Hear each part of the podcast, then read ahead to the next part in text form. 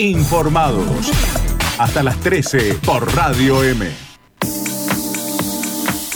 Gracias, Juan. Y vamos a cerrar hoy con un nuevo móvil de Mauro González. ¿Dónde estás, Mauro?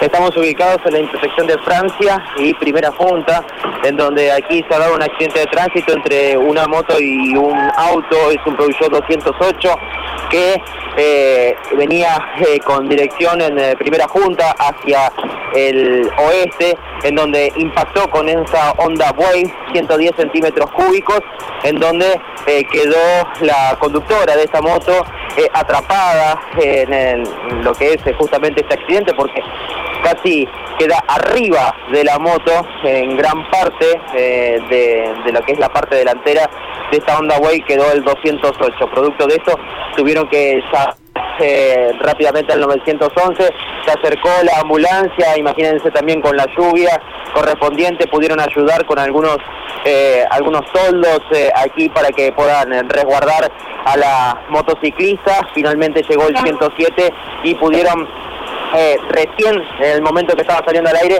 pudieron sacarla del lugar y subirla a la ambulancia, va a ser trasladada al hospital José María producto de la herida, estaba consciente, pero obviamente eh, ha sido un accidente eh, muy fuerte el que se ha dado aquí, el tránsito se encuentra totalmente cortado, mano hacia primera punta hacia el oeste, se puede circular con muchísima precaución en Francia eh, hacia el norte, es más, porque se encontraba atrapada allí la, chica, producto del choque, tuvieron que llamar a los bomberos, pero no van a hacer falta que puedan ser utilizados así que mucha precaución en esta zona, producto no solo de la lluvia, sino también de este accidente. Sí, sí, se complica circular cuando los días son así. Gracias, Mauro. Ahora, hasta mañana. Gracias, hasta mañana. Nos vamos, quédese con la radio, Radio M, por supuesto, ya llega Rubén Gómez y el resumen de las noticias y después la deportiva de este mediodía, ¿eh?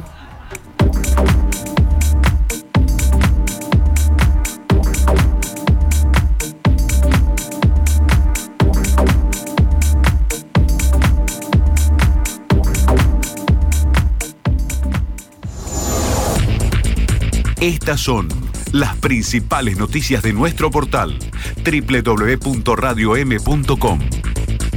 Que aquí también estaría... Soy informativo en www.radiom.com en esta jornada lluviosa en la provincia de Santa Fe y con estos inconvenientes, como informaba Mauro recién desde el móvil, nosotros también...